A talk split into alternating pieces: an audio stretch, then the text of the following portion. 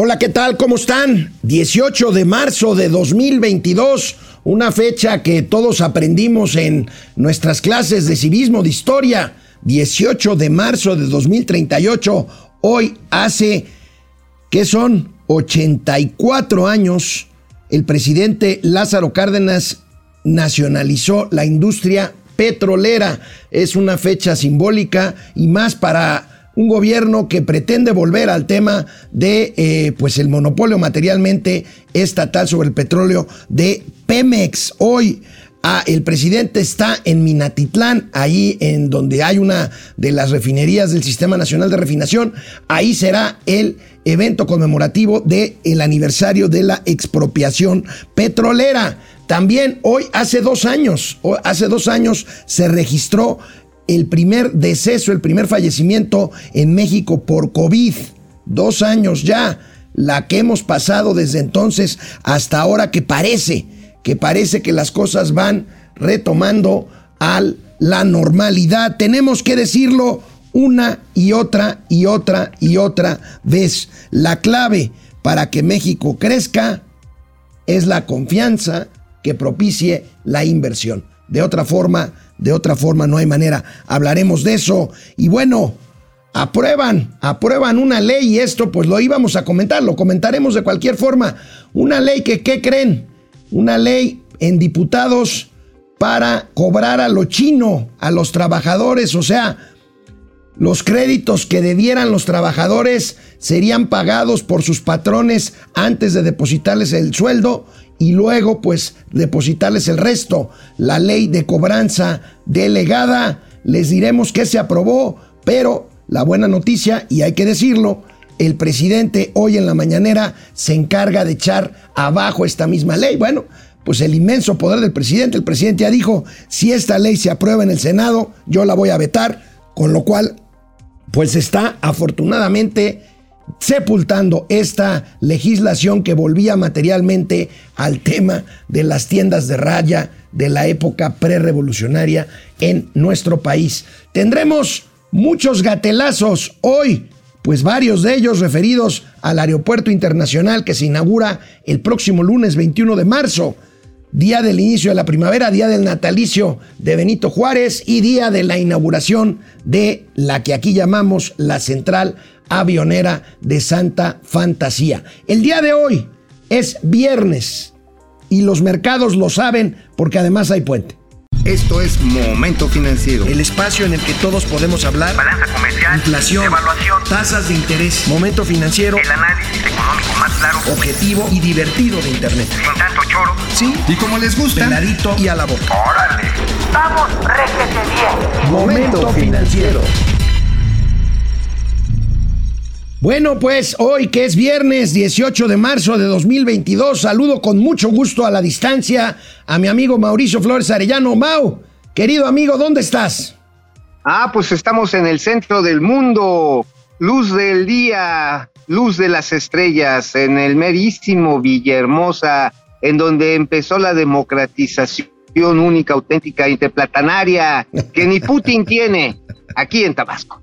Oye, amigo, ¿no deberías estar en Minatitlán cubriendo el aniversario número 84 de la expropiación petrolera?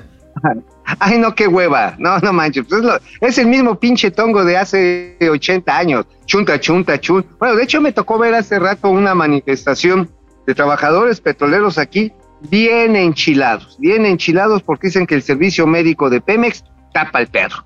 Bueno, Pues que, no, mira, amigo. que no tienen nada, nada.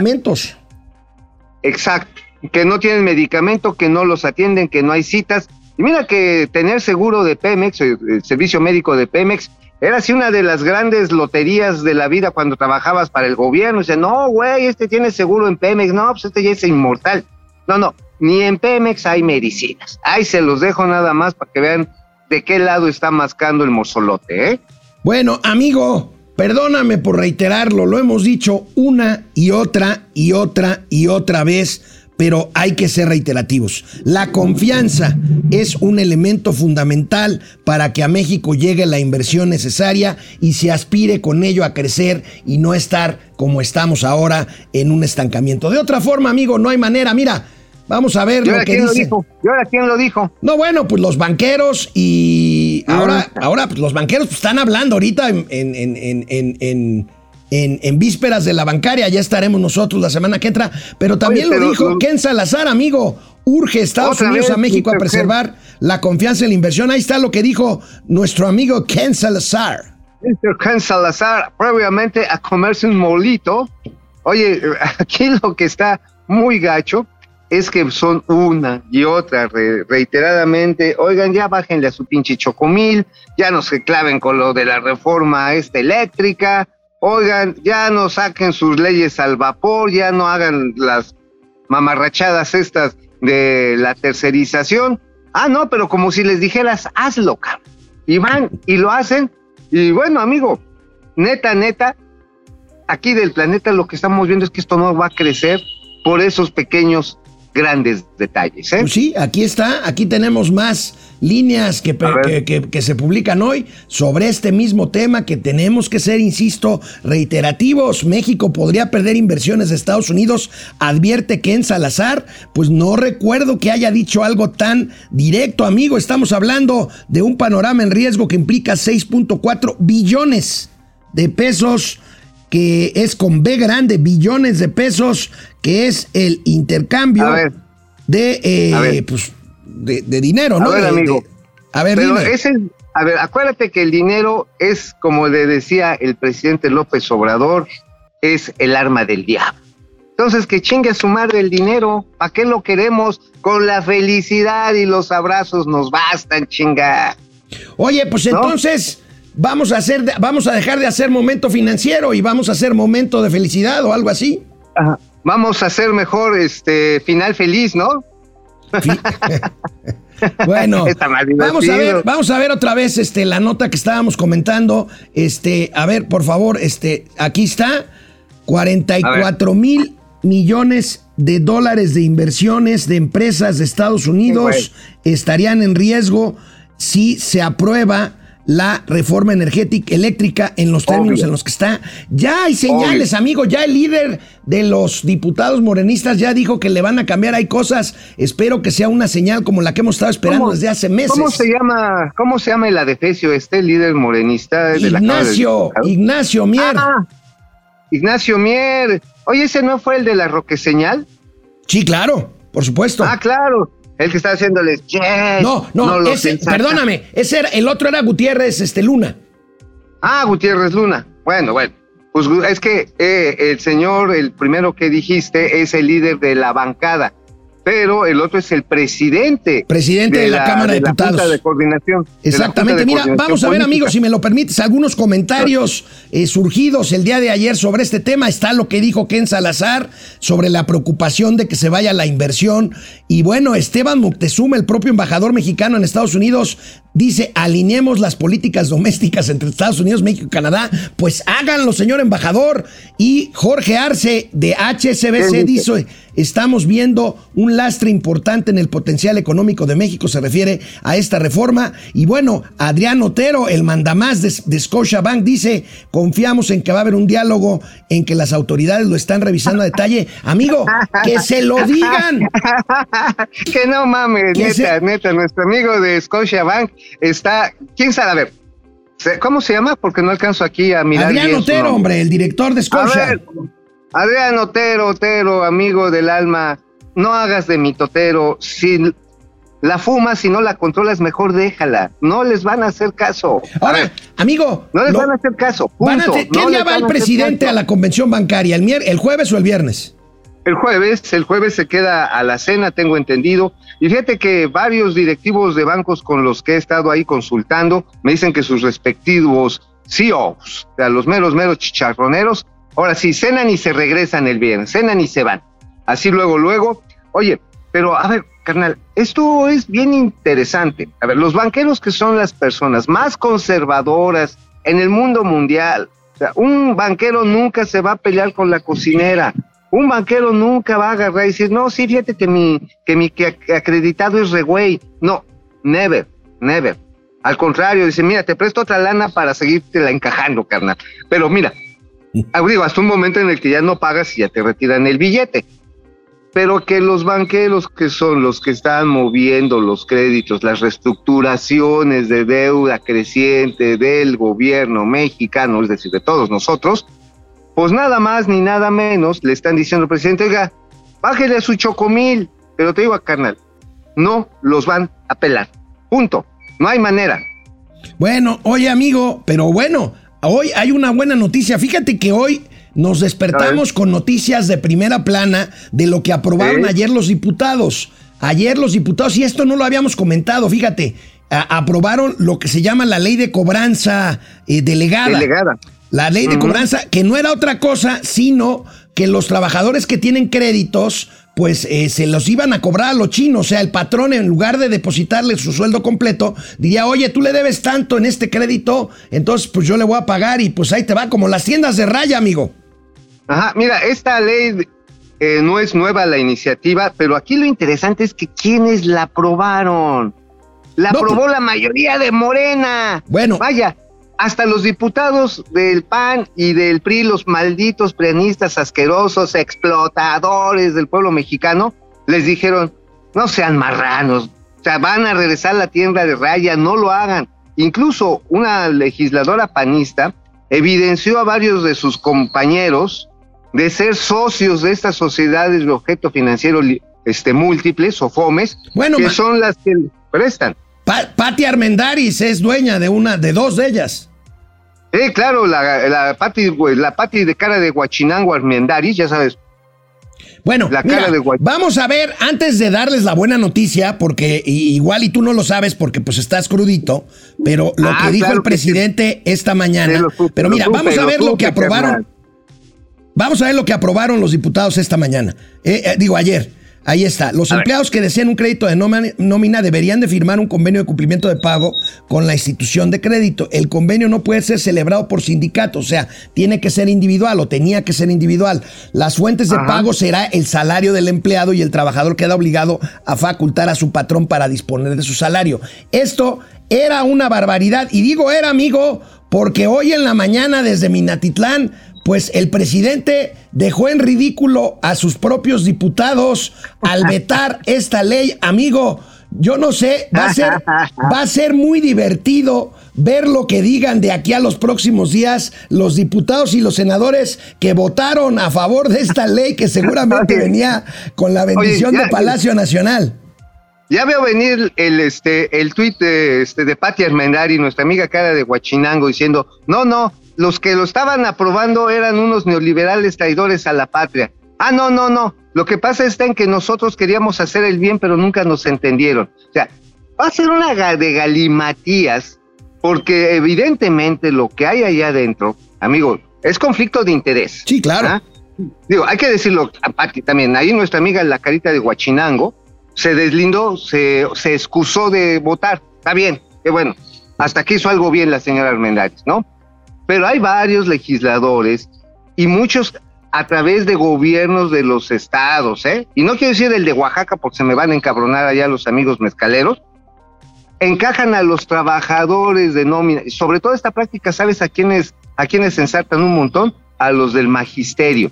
Y hay trabajadores del magisterio que terminan cobrando hasta el 10% de su nómina, porque si es un problema, se van ensartando, se van ensartando hasta que de a tiro pierden toda la liquidez. Pues ahí está, amigo, pero si te parece, vamos a ver, vamos a ver cómo el presidente echó por tierra esto que ayer fue un lío ahí en diputados y los morenistas erigiéndose como los salvadores de la patria. Y el presidente les dijo, tengan para que aprendan, mira. Tómala, barbón. ¿Usted está de acuerdo con esta reforma con la que prácticamente se está regresando a los tiempos del porfiriato?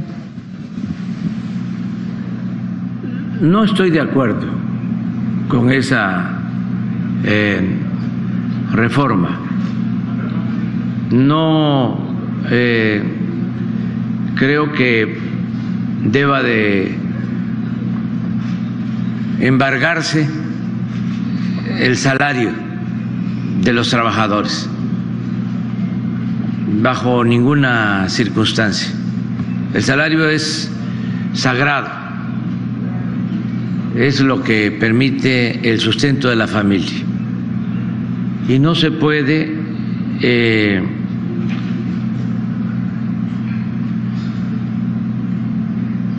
utilizar la nómina apropiarse de la nómina del trabajador. Ningún banco debe hacerlo, ninguna institución financiera y el gobierno no debe prestarse a eso. No estoy de acuerdo con esa iniciativa. No, pues, pues amigo, como dirían los clásicos, hasta el tronquito. Cayetano Frías en toda la intensidad. El maciosario, un extraño enemigo. Gol rinconero, caramba, qué maravilla. Oye, Bueno, pues ahí está. ¿Cómo ves, amigo? nada más- Oye, nada más esto, creo, creo que es realmente importante decirlo que el presidente se está negando a esto, que es una barbaridad. Ahora, también le corresponde a las personas, a los individuos, a los trabajadores, ser responsables con nuestro nivel de endeudamiento. Yo sé que en estos tiempos, sobre todo que está la vida, el costo de la vida está creciendo de una manera bestial, pues la urgencia de agarrar lana nos hace agarrar dinero muy caro. Sí, claro. Y evidentemente, tarde o temprano, o más bien más temprano que tarde, se tienen que empezar a pagar esos réditos. Y si uno no genera una fuente alterna de ingresos, entonces ya tienes doble, doble carga y te asfixias al, ahora sí, de- en proporciones logarítmicas. Ah, en caray. ascenso, en ascenso. Ah, caray. Proporciones sí. logarítmicas. Esto quiere decir que es doblada, desdoblada tras desdoblada, hermano. Así, tun, tun, tun, tun, tun. Oye, amigo, bueno, pues vamos Sí. a pasar a otro tema que tiene que ver otra vez con la guerra mundial, con la guerra mundial, Ay. con la guerra, Ay, no, con la no guerra en cabrón, no Rusia, espantes, no, es es que. Es que No vi aquí en mis apuntes el PIB mundial, entonces mira, la Ah. OCDE, la Organización para la Cooperación y el Desarrollo Económico, calcula que la guerra en Ucrania le va a costar al mundo un punto y medio por ciento del PIB, Otra. amigo. Es una locura. Puta, o sea, esto nada más llevado a, a dólares, digo, no tengo realmente la cifra en- aquí en la mente de cuál es el valor del Producto Interno Bruto Mundial, pero mira, nada más imaginándose que la economía de los Estados Unidos es entre 12, 15 veces más grande que la mexicana y esta todavía hay que agregarle la china, la rusa, la que tú quieras. Eh, sí, sí, le aplicamos la rusa. No manches, hermano. Esto es realmente una desgracia también, no solamente la catástrofe humanitaria y de crímenes de guerra que se están cometiendo allá en Ucrania por parte del ejército del Putin. Eh, la verdad es que también tenemos un problema económico más grave que el ocasionado por la propia pandemia, de, ese- de esa magnitud. Pues sí, amigo. Y bueno, mientras tanto, el presidente Joe Biden ya endureció su forma de dirigirse a Vladimir Putin. Ahí, pues aunque no están en guerra propiamente Rusia y Estados Unidos, pues ya se ¿Qué desataron las cachetadas, amigo. Porque ya ¿Qué le Biden llama ahora a Putin matón, puro y dictador asesino. Y mientras tanto, pues, eh, pues eh, los dignatarios rusos, pues bueno, pues se quejan, se quejan del tema de eh, la forma en que Occidente se refiere a ellos. Bueno, sí, están ofendiditos, pero también qué poca madre de agarrar y estar bombardeando población civil, estar matando. Tú lo pasamos, bueno, lo pasamos ayer en ¿Ayer? Momento Financiero. El video el este, video el video este terrible. Ah, el que presenta el presidente Zelensky pidiendo por favor cierren el espacio aéreo ucraniano. Es una verdadera masacre. Se están yendo contra hospitales, se están yendo contra edificios residenciales, están tratando de doblegar de miedo, de hambre y de muerte a una sociedad que lo único que dijo es no estamos de acuerdo con los tabarich de- de- del señor Putin, porque lo que quieren es echarnos para atrás una serie de reformas y este acercamiento no a Occidente, sino al modelo occidental democrático, competitivo, abierto, con elecciones libres. Ah, no, no, no. El Tabarish dice que ni madres, que aquí solamente mis chicharrones truenan, porque es lo que dicen los pequeños rusos, los ucranianos como otras repúblicas eh, que fueron alguna vez parte de, la URSS, fueron vistas como los pequeños rusos, que eran subpueblos que no merecían tener esta autonomía ni esta libertad. Y las eh, veleidades de Putin, la verdad, pues sí son una, son una canallada, una canallada para todo el mundo. Bueno, salvo para los regímenes que lo apoyan, ¿no? Sí, claro. Bueno, pues estamos hablando ahí, eh, estoy leyendo mucho sobre esto, eh, pues la sociedad rusa está dividida y bueno, Sí, caray. vi una, una foto de, pues, de estos a- a- a- actos populistas, el presidente ruso en un estadio, según esto recibiendo el apoyo popular, y en el centro de la cancha del estadio el presidente en una especie de, de pues, protector ahí, una estructura protectora, y con nadie a 20 metros a la redonda en un estadio lleno, bueno, Putin ha de sentir miedito. Oye, pues se ha de sentir como gira de Andrés Manuel López Obrador, ¿no? ya ves que ahora sí ya le echan a las gacelas, ya no va al Jetta, va una camioneta blindada, ya no sube por las escotillas frontales de los aviones comerciales, ya se trepa por lo oscurito o lo suben en algunos aviones militares, ya, ya el desparpajo este de que voy acá siendo el rey del pueblo acá, este, en, en la en clase perré, no, no, no, ya, mejor por debajito, me lo llevamos, lo sacamos por detrásito, no vaya a ser el purrum. ¿Eh? Oye, amigos, si te parece, vamos a echar un vistazo a los comentarios de nuestros queridísimos amigos. Vamos, vamos, vamos. Bueno, pues Claudia Rosa González, buenos días y feliz y bendecido fin de semana largo. Si es cierto, Ay, no sí. estaremos aquí el lunes porque lunes. es día feriado. ¿Mande? Sí, sí, sí, no, yo tampoco. A Mauri Serranov, doctor, ¿cuál buena noticia? Primero crean un problema y luego lo resuelven. ¿A poco hay que darle las gracias a lo pestoso? No, yo no le estoy dando las gracias, yo solamente estoy diciendo que pues hay que reconocer, no sé si fue mascarada, pero pues hay que reconocer, doctor, que, bueno, pues no va a pasar una cosa que era una barbaridad, ¿no? Claro, digo, finalmente hay que ver de dónde viene. Es una iniciativa que originalmente se crea en el Senado, ¿eh? Aguas, Sí, viene claro. del Senado y luego lo, la mayoría del, este, de los diputados de Morena la aprueban. O sea, voy a darle el seguimiento porque sí está bien pinche cochino esto, ¿eh? Bueno, este sí, efectivamente la Cámara de Origen es el Senado, de ahí pasa a diputados, entonces la Cámara de Senadores ya no le puede modificar, o sea, o la pasa como se la mandan o la reprueba o la, o, la, o la rechaza. Pero bueno, eso ya es irrelevante, el presidente ya anunció que la va a vetar. Entonces, habría que ver si la teoría del doctor Serranova es correcta de que crearon un problema para luego resolverlo, o simplemente... Ah, o simplemente no la habían visto venir, no lo creo, pero bueno, vamos, hay- habrá que ver. Pues, ¿Quién, quién sabe? eh? Mira, hasta- a- todavía a principios de sexenio habían dicho, no, este pinche jefe, estratega, no mames, ve todo, lo sabe todo.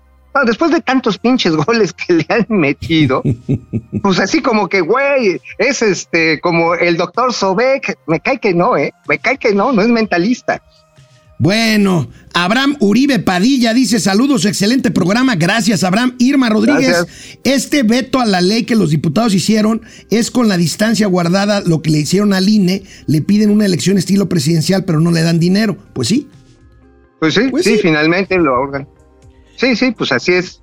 Ya ve, oye, por cierto, ya viste que dieron el decretazo para que los servidores públicos puedan andar de metiches eh, promoviendo la revocación de mandato, que nadie en su sano juicio está promoviendo, salvo ellos mismos, como un evento de propaganda.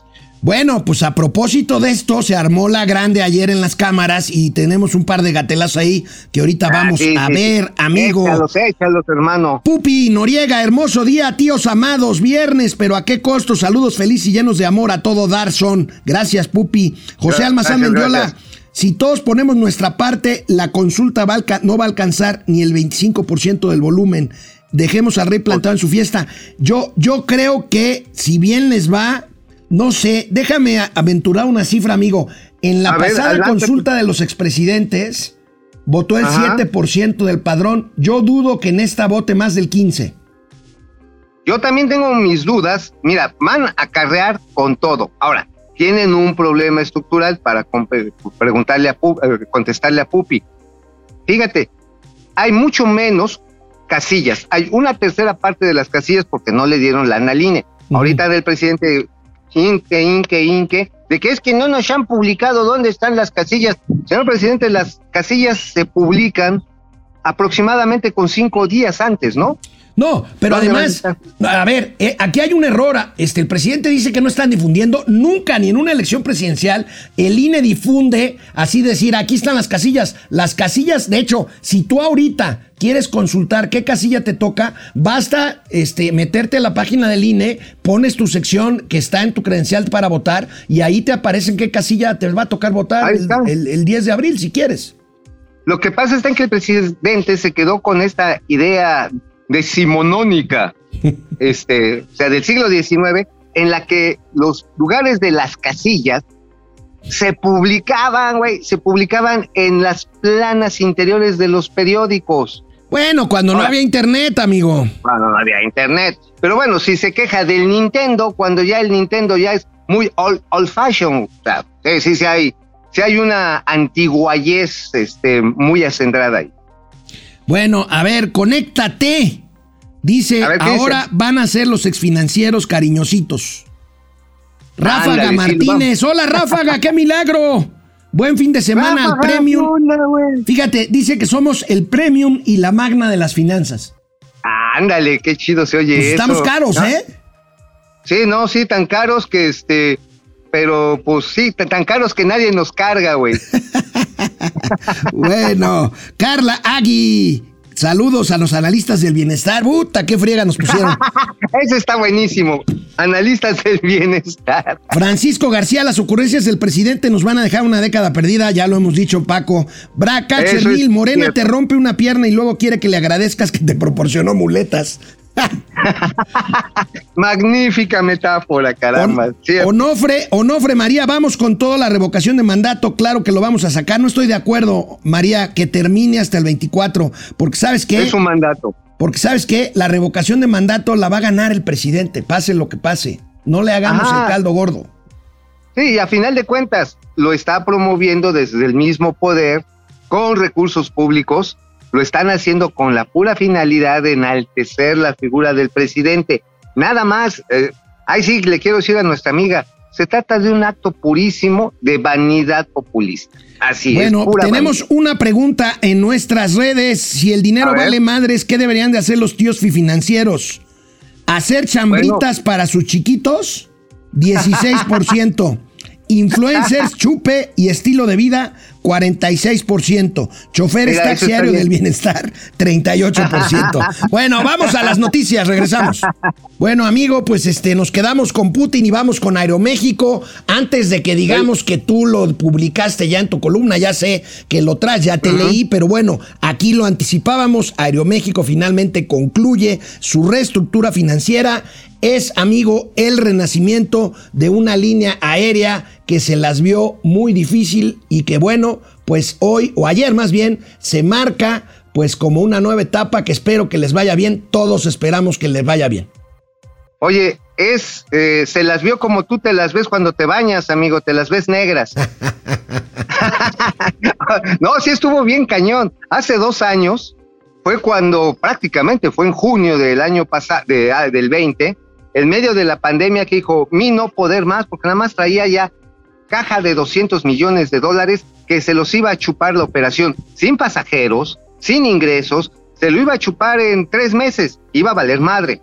Entonces dijeron, no, no, mejor vamos a guardar el efectivo y vámonos al capítulo 11. Oye, Bueno. amigo, la verdad es que sí les costó uno y la mitad del otro Sí. a todos los integrantes de la familia Aeroméxico. Aquí ¿eh? está, aquí está la nota, amigo. La verdad es que eh, se invertirán 5 mil millones eh, de dólares. Este, y, y bueno, pues es, es como dices tú, es una industria, la industria aérea es una industria de alto consumo de capital, pero también de alto consumo de gasto operativo, como dices tú. Pero bueno, no te voy a spoilear tu columna, amigo. Escribiste de esto hoy en La Razón. Vamos a verlo.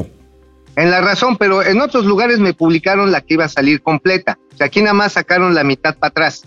¿Eh? Ahorita, ahorita vez. hablamos de eso. Oh, A huevo, a huevo. Bueno, pues Ay, platícanos, platícanos todo lo que traes de Aeroméxico, amigo. Bueno, el caso de Aeroméxico, que es que no venía en el boletín ni en el comunicado oficial, es la integración del nuevo Consejo de Administración. Hay 14 nuevos, hay 14 integrantes, de los cuales 6 ya estaban, los socios mexicanos, que es muy importante, muy importante. Se mantiene Valentín Díez Morodo, Eduardo Tricio, el señor Esteves, también el señor Cosío, y con ellos Javier Arrigunaga como presidente del Consejo de Administración y Andrés Conesa, que es el director y yo puedo decir el capitán en el, del avión en medio de la pinche tormenta. Y qué buena bajadota de avión, qué buen soft landing se aventó después de una situación que parecía insalvable, porque se, tuvo, se tuvo que negociar, ahí no lo, no lo menciono, se tuvo que negociar con todos los sindicatos y hacer reducciones de salarios hasta de los empleados de más confianza que ya parecían de desconfianza. Los accionistas perdieron todo su capital y metieron nuevos capitalistas. ¿Sabes quién es el mayoritario ahorita de accionistas ahí en Aeroméxico? ¿Quién, amigo? Apolo Capital, tiene el Apolo, 20%. El fondo, tú, tú lo anticipaste hace varias semanas. Sí, exactamente. Ellos son los socios mayoritarios. Delta tiene un poquito menos, tiene dos miembros del consejo igual que igual que los tiene Apolo Capital, ya con esto ya llevamos 12. Van también. ¿Qué porcentaje, ¿qué porcentaje tiene Delta? Delta tiene aproximadamente el 16%, 16.8%. Te, te, lo te lo pregunto, amigo, porque hoy el presidente presumió en su mañanera, ya ves que andan con lo de lunes del aeropuerto Felipe Ángeles, dice que habló con los directivos de Delta para que vuelen desde Santa Fantasía. Yo ah, lo veo, yo lo veo muy complicado. ¿Y qué le dijeron? Este, no, pues que sí, eh, pero que lo van a ver. Mañana, mañana vamos, vamos a mandar a hacer estudios, ¿no? pues sí, güey, hay, hay, que ser diplomáticos y ya sabes, este, capotear estas circunstancias. Oye, fíjate, aquí lo interesante en esta reestructura es que se mantienen dos consejeros independientes, tres consejeros independientes. Uno que representa ahora sí que a la profesionalización de, esta chamba, que es Luis de la Calle, gran analista. Ah, mira, Luis de la Calle. admirable consultor en materia financiera, económica y estratégica, no me cabe la menor duda que es de los mejores. Y también va a meter los fondos estos Baptus, eh, que también le metió una lana, Platinum, este, van a tener dos representantes que han estado trabajando en la industria de la aviación. No recuerdo sus nombres, uno es español y otro es estadounidense, y finalmente, quien tiene otro participante ahí es Credit Suisse. ¿Y sabes por qué tiene que ver Credit Suisse, amigo? Esta es una cosa bien bonita. ¿Por qué, amigo? Porque Credit Suisse está representando la participación que le metieron las Afores al rescate de ah, Aeroméxico. Ok, ok, ok, ok. Oh, sí, que, eso es bien bonito. Que siendo, que siendo como son las afores de cuidadosas que lo son en sus regímenes de inversión, pues debe de ser una apuesta muy educada, muy estudiada, eh, con, el fin, con el fin de no poner en riesgo los ahorros de los trabajadores. Eso es lo valioso y de ahí que dicen, bueno, le metemos porque le van a meter 5 mil millones de dólares, ya capitalizaron con 2.560 melones también, o sea, van en serio y van a traer nuevos aviones, van a desarrollar una serie de experiencias, sobre todo digitales ahí en el uso y en el transporte, pero también sin lugar a dudas van a empezar de manera muy integrada a ciertos servicios que antes parecían un tanto inconexos de la aviación, de los cuales ya hablaremos. ¿eh? Realmente es interesante lo que se está tratando de hacer, o no se tratan, ya se planeó ejecutar en esta aerolínea que renació de sus cenizas. Oye, amigo, por supuesto Aeroméxico se queda operando casi en su totalidad en la Terminal 2 del aeropuerto Benito Juárez, ¿no? No, y en la T1, güey, en, a ver, nada más para que lo dimensionen mis amigues Chaires, que celebraron, incluyendo mi queridísimo Federico Arreola. Ya ven, pinche Aeroméxico ya se dobló, a huevo que lleva dos vuelos a Santa Fantasía. Ok, sí, nada más que en la T1 desde diciembre está operando 12 vuelos, bueno, 24 operaciones. O sea, más, ¿eh? más que todo en la IFA completo, ya opera Aeroméxico ah, en la T1, aparte de su operación normal en la T2. Así es. Entonces, nada más, ahí les dejo el tamaño del animal para que le vayan calculando las escamas, ¿eh? Bueno, amigo, ¿de qué escribiste en el Independiente? En el Independiente hicimos una pequeña revisión del tema de la refinación de petróleo, lo bueno y lo mal, porque también hay que decirlo, a ver, ¿qué ha sido lo bueno? Subió 6% la producción de la plataforma petrolera, chido. ¿Qué pasó mejor en la parte de, la refinación? Ya subió finalmente, finalmente, nunca lo habíamos visto en 12 años, arriba del 54% la utilización de las plantas. Ahorita vas a ver que es parte de lo que van a estar cacaraqueando en el evento de Minatitlán. Como ya me lo sabía, pues dije, ya, ¿para qué voy, no? Pero bueno, El asunto está en que no se había logrado esto en 12 años. Se debe a una intensa inversión en reparación de refinerías. Qué bueno. Sin embargo, todavía sigue siendo pequeñito. Y para que ahora sí vayan poniendo sus barbas a remojar, eh, lo que decimos, el problema está en que ni con Deer Park ni con dos bocas trabajando al 80%, que es su nivel óptimo, se va a lograr la mítica soberanía energética. Ni con eso. Aún en los planes más optimistas de Pemex, todavía en el 2026 México va a necesitar importar algo así como 90 mil barriles diarios de petróleo para poder refinar y adelgazar. Pues ya sabes que México es, el petróleo es grueso, ya sabes, así, choncho, hijo de la chingada, así. Como atole. Así, tamaño, tamaño santito, para que le entiendan. Oye. Este. Y, sucio, como tú comprenderás. Así, sucio, así. Ay, guácala, oye, qué rico. Oye, pues, amigo. Dan ganas de refinárselo todo. bueno, pues la verdad es que aquí el gandul de Mauricio Flores es tan denso y tan este ñero que hay que refinarlo de vez en cuando. Está difícil, güey. Ahora sí que ni mandándome a Deer Park, porque ahí ya empezamos a platicar el pedo de los oleoles. La norma EPA 5 de Estados Unidos le obliga a sacar gasolinas que son más finas que las que se hacen en México. Entonces, para mandarlas a México solamente hay dos caminos. Hacer swap con alguien que te produzca gasolinas igual de puercas y sabrosas como en la India, te las manden para acá. O de a tiro, pues que les pongas oleoles para que se ponga así más sabrosa la cosa y pues quede de acuerdo a la norma 042 y 044 de combustibles en México. Oye, amigo, a ver, ¿cómo justifica Octavio Romero Oropesa, el director general de Pemex, hoy en su discurso en Minatitlán? Pues que hace algunos años prometió que a estas alturas Pemex estaría produciendo 2 millones de barriles diarios.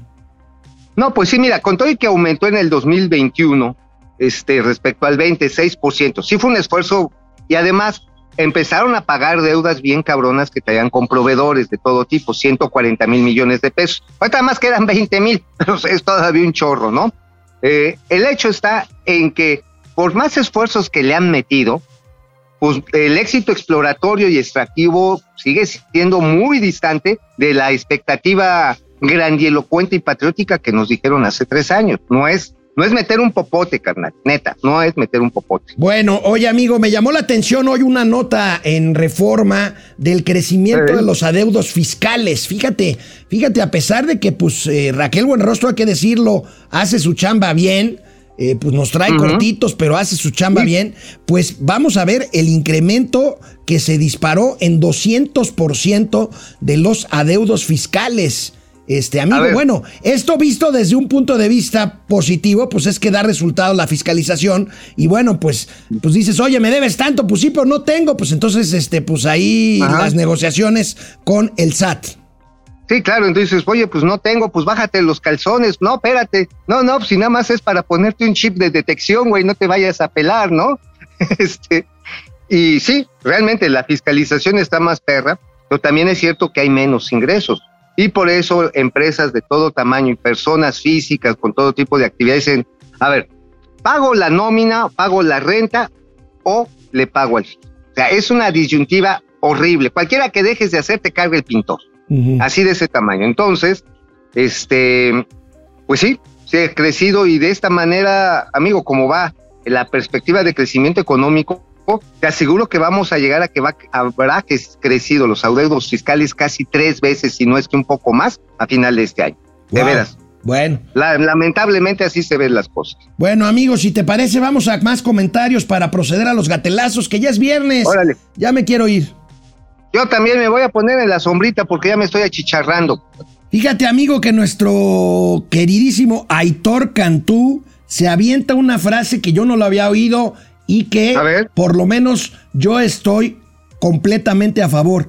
No tiene caso revocar el mandato si los ciudadanos no elegimos al sucesor. Ahí está la clave. Ahí está. Sí, nosotros no elegimos al sucesor. ¿Para qué hacemos esta revocación? Me gusta esa, esa reflexión. Marían Sabido, tíos, lo de hoy es vender depas. Ah, también eso, ¿eh? Lía San Ciprián no va a ir a, no ir a votar para que este gobierno nefasto que tenemos se quede de a ocho. Rocío Hernández Hernández, saludos desde León, Guanajuato, en las buenas y en las malas. Ser fiera es un orgullo. Ah, mira, pues ya sacó ahí su Ah. playera. ¿Cómo les dicen los Eso. panzas verdes de León? Eso. José Eso, Maldonado, este puras- rugido. Puras jaladas de ustedes, disque comunicadores. Gracias, José Maldonado, por tomarte la molestia Oye. de vernos. Sí, pues sí, que está bien, ¿no? Este, pues sí, así, este, mira, la verdad es que estamos transmitiendo desde Lomas Turbas. Entonces, pues sí, sí son jaladas. Daniel González, si es del Reforma, no cuenta. Está bien. Oye, Ah. como que nos están Sí. ya sopiloteando, ¿eh? Eh, pues ya, dales chance, carnal. Pues de todas maneras, una de estas nos van a, a, a de- a denunciar como a Chumel, güey. Entonces, pues ya que. Calladito 82, ¿qué es peor? Tres años más de Moreno desestabilizar el país quitando un presidente elegido constitucionalmente. Pues buen comentario también. Eh, Yo, es más, hasta por respeto a los derechos de los que votaron por López Obrador, creo que no hay que salir a hacer una revocación. Pero son los mismos que están maromeando. Es lo que digo. Es más, ¿viste lo que escribía la Viri Ríos? Que decía, ay, si no les gusta tanto y son odiadores permanentes, pues vayan y quítenlo. Ay, Viri Trampitas, por favor. Pues no lo nos mismo quieras- dice Epi. Lo mismito dice Epi. Pues sí, dice, a ver, ¿para qué? Tiene una obligación, que la cumpla. Punto. Nadie le está diciendo que se vaya. Si tiene tanto apoyo, ¿para qué chingados estamos haciendo una consulta? Luis Gutiérrez, que siga hasta el 2024 y se le apliquen como al bronco. Ah, caray. Bueno. Oye. Ráfaga Martínez se mocha con 20 pesos. Bravo, bravo, Digan mi el Ráfaga. resultado final de su encuesta de hoy. Ahí te va, Ráfaga. Si, tienen si el dinero vale madres, ¿qué deberían de hacer los tíos financieros?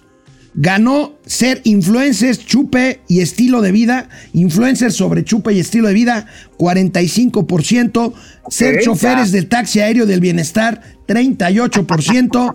y hacer chambritas para sus chiquitos, 17%. Bueno, ya terminó. Bueno, vamos, amigos, si te parece, a los gatelazos. Vámonos. Bueno, amigo, el primer gatelazo ya con, con este, eh, con todo para terminar este, esta semana. El primer gatelazo es del propagandista en jefe de la 4T, el señor Epimeno Ibarra, pues haciendo propaganda. Fue a visitar ayer al presidente de la República y pues miren, Ah, ya me están robando la sombra, güey. Ya me pusieron aquí a sol, este, candente, güey. A ver si no me pongo color serio. Ay, güey, ya me estoy, ya me estoy achicharrando. ¿Y a qué vienes? ¿Cuál es este, el motivo de esta visita? Pues precisamente ligado a eso.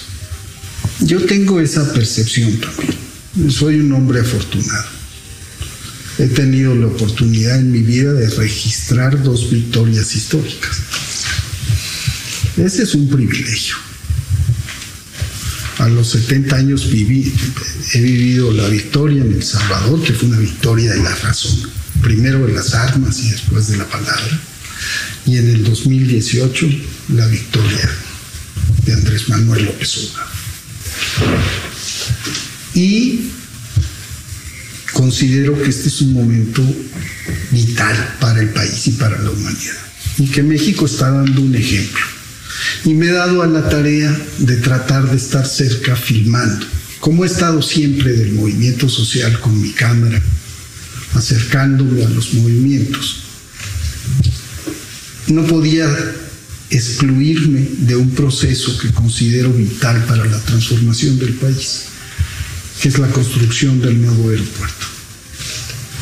Entonces me eché la cámara al hombro y con un equipo de compañeros y a partir del principio de Guillermo Prieto de Revolución que canta triunfa, ver, mirar desde el asombro y la admiración esa obra gigantesca, esa epopeya consumada por un pueblo y por un pueblo muy formado. Esa combinación extraordinaria que a mi juicio es una síntesis de lo que es la transformación. Entonces vengo a ofrecerlo. Lo hicimos por amor a México. Es un documental. Es un documental, dura una hora, ocho minutos. Oye, amigo, a ver, a ver. ¡Eh! ¿Qué que- tal, eh? Mira, me que parece me queda muy claro. A ver, güey, ya te condoné impuestos. Ajá, como 8 o 9 millones de varos ardos. Te di un creditote de 150 millones de pesos a tasa laxa. Ahora sí, hermano, llégale que estos huevos no se lamen solos.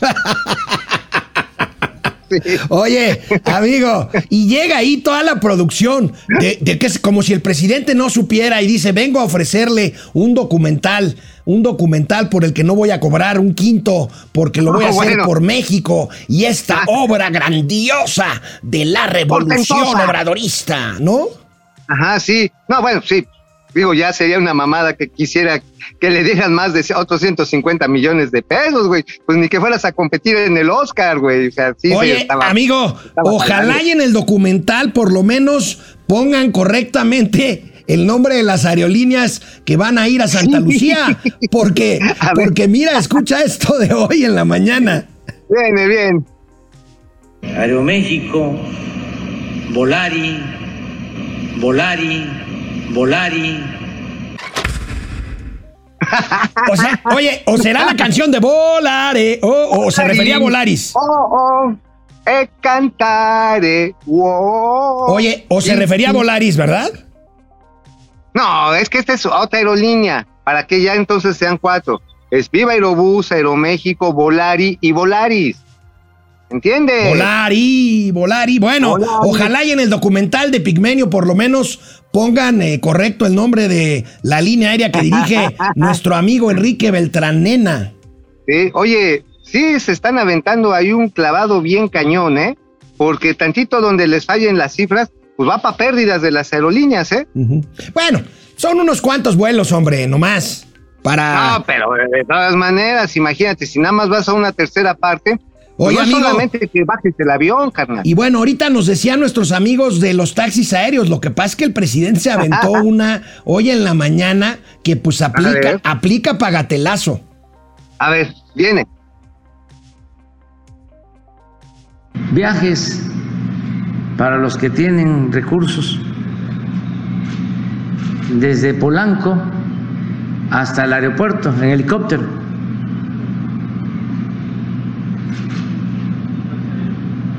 Taxi aéreo. Casi los van a bajar en sus departamentos. Oye, güey, ese está bueno. Oye. Oye, ¿qué- a ver, para traer 200 varos en la cartera, sí le gira al presidente la onda de los negocios. Oye, oye, amigo, está reconociendo que Santa Lucía está bien pinche lejos, güey. Sí, no, pero bueno, dices, a ver, ya, ustedes agarran su helicóptero y llegan a Santa Fantasía. Y luego de regreso. Y en tu depa, güey, o sea, así vi ahí pica, o sea, qué pinche viajezazo. Bueno, Nada más amigo. que cuando, oye, amigo, Mande. nada más que cuando se suelte el pinche viento y las tolvaneras en Santa Lucía, solamente los helicópteros de la Marina son los únicos que pueden aterrizar, neta. Bueno, amigo, a pesar del documental de Pigmenio Ibarra y de los 12 vuelos diarios con los que arrancará Santa Lucía, y pues de las rutas de transporte, que hay más rutas de transporte que vuelos, pues siguen los memes. Ve, ve esta imagen maravillosa de la inauguración del aeropuerto de Santa Fantasía. Oye, ahora sí, los voladores de Papantlan, sí, oh, los voladores del bienestar. Ahí están los Oye. primeros vuelos del AIFA. Ya me imagino que hasta arriba ya ves que hay un, un músico que está dándole ritmo a los voladores. ¿Quién podría ser el que esté animando? ¿Quién, ¿Qué porrista de la 4T sería el que estaría tocando la chirimía y el tamborcillo? Pues a Tolini, ¿no? Antolini, ándale, estaría bien. Ahí, para que dé Bueno. ritmo. Y bueno, amigo, el aeropuerto es internacional por decreto y por decisión de un vuelo internacional que será el lunes, nada más, de una línea aérea venezolana que se llama Conviasa. Bueno, Ajá. mira, mira lo que ocurrió en una aeronave de estas de Maduro, de Nicolás Maduro, en la única línea internacional que va a llegar a Santa Lucía una sola vez. La línea venezolana Conviasa. Mira nada más. ¿Qué? Por si fuera poco todo lo que hemos pasado, pues dense cuenta que ahora el agua del baño se desbordó y todo el avión huele a mierda con agua de cloaca dentro del avión mientras estamos poniendo el combustible en uno. Esto es inaudito. A ver, a ver, amigo, son las cagarrutas del bienestar. Agarra, agarra la onda, a ver. Dice, no, pues a ver, la gente esta que va a volar pues, está acostumbrada ahí a vivir cerca de los canales de desagüe, de este, de los lugares pútridos. Pues para que se sientan como en su casa, güey, que les explote el, el water, así como, como volcán del Paricutín. ¡Oh! Y órale. Bueno, amigo, pasemos a lo que comentabas, este, pues esta le- ley que, eh, ahora sí que una ley para corregir lo que ellos mismos morenistas pusieron en la Constitución sobre no hacer publicidad de la revocación de mandato. Y bueno, pues tan chafas son que ni siquiera lograban, ¿te acuerdas que ayer pasamos que Malú Micher, este, bueno, ahorita lo vamos a ver, pero que no tenía ni siquiera el quórum? Bueno, pues Olga Sánchez Cordero hizo marome y media para poder pasar esta ley y mira cómo Oye. le fue. A ver, es Olga Sánchez Borrego.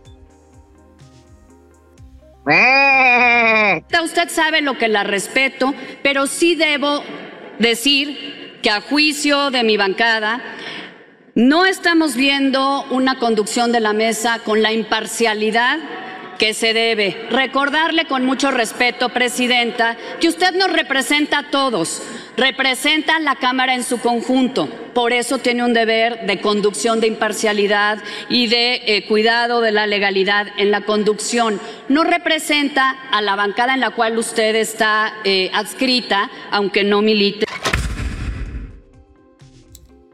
Bueno, vaya Hola. revolcada la que le puso Claudia Ruiz Maciú, priista. Los priistas son más Claro. diplomáticos, amigo. ¿Por qué? Claro, claro. Porque ¿Qué vean pasó? esto. Vean esto a, propósito de que Malú Mitcher ayer decía, ¿te acuerdas? Decía, tráiganlos de las greñas para hacer este haga quórum quórum". que no. Bueno, pues Lili Telles no fue tan tan diplomática como Claudia Ruiz Macié, mira. Arráncate, Lili. Varios grupos parlamentarios vamos a pedir la remoción formal de la secretaria de la mesa directiva, Verónica Camino, porque es, eh, pues es una vergüenza para Yucatán tenerla ahí. Y a usted, señora Presidente, pues ya la trae más despeinada que cuando estaba en la corte haciendo alusión al lenguaje que usó la senadora Marta Lucía Mitcher de que iban a traer de las greñas a los senadores. Pase de lista a los senadores que Malú Mitcher trajo de las greñas. Juan Quiñones, Nestora Salgado, Eva Galás, Roselena Jiménez, Miguel Ángel Lucero. No se deje tratar así, menos usted que fue ministra. Ahora entiendo por qué es pluri.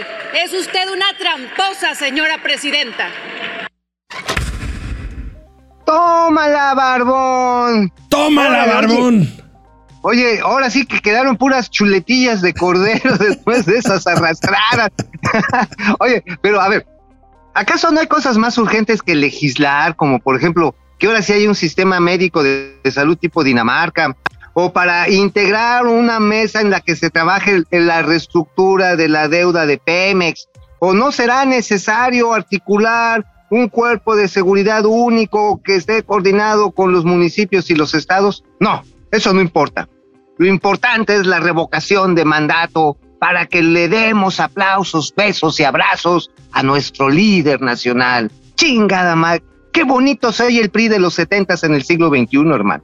Oye, amigo, a veces ve lo que le pasó al presidente. A veces hay que preguntar antes de qué partido, de qué partido están hablando cuando viene una crítica. Mira, mira A este. ver. Había mencionado que si no había eh, una intervención eficaz, pues por parte del gobierno, eh, se estaría llamando incluso a la población a levantarse en armas. Muchos de ellos, bueno, pues ya ni siquiera están en estas comunidades. Preguntarle qué es lo que va a suceder eh, con estas personas para que puedan regresar a sus casas en el corto plazo, o si la recomendación es que de plano sí se salgan en lo que atienden este tema de seguridad por parte de estos enfrentamientos eh, de grupos del crimen. Pues mañana eh, vamos a informar sobre seguridad y le vamos a pedir a Rosa Isela que informe. ¿Y ese diputado de qué partido es? Eh, Morena. Eh,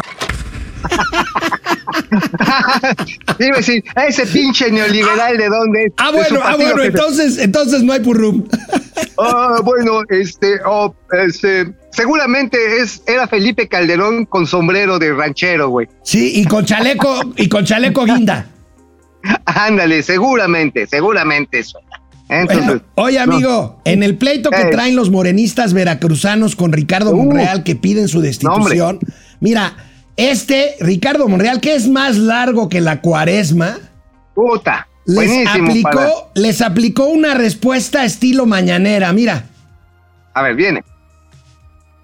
Y yo, como dice el presidente López Obrador, para mí es un timbre de orgullo que los corruptos y los violadores de derechos humanos me ataquen. Es señal de que estamos caminando. Mira, oye, Hombre, es que- ahora sí, madrazo al caballo de bastos. Pero fíjate- realmente fíjate la sí. diferencia, Pues ahora la- sí que quién sabe llevar el mandoble en estas circunstancias. Pues ahí está Monreal, ¿eh? Oye, fíjate la diferencia entre repetir, como lo hacen muchos, repetir como borregos lo que dice el presidente. El, el- eh, Monreal repite lo que dijo el presidente, pero con estilacho y con una gran inteligencia y grilla política, ¿no? Ah, claro, o sea, ahora sí, para no ser ensartado, la regresa con educación. Ándale. Bueno, oye, amigo, ¿conoces a la diputada Andrea Chávez? Andrea Chávez, ¿no? ¿Qué, qué es? ¿Hace zapatos o qué? Porque hay una marca de zapatos Sí, muy sí. Bueno, Andrea, Andrea es chihuahuense, se pelea con Chumel Torres. Ah, eh, se- claro, claro. Bueno, ¿qué dijo? Es una de las más radicales para pedir el juicio político en contra del presidente del INE, Lorenzo Córdoba, para apuntalar la estrategia de acabar con el INE.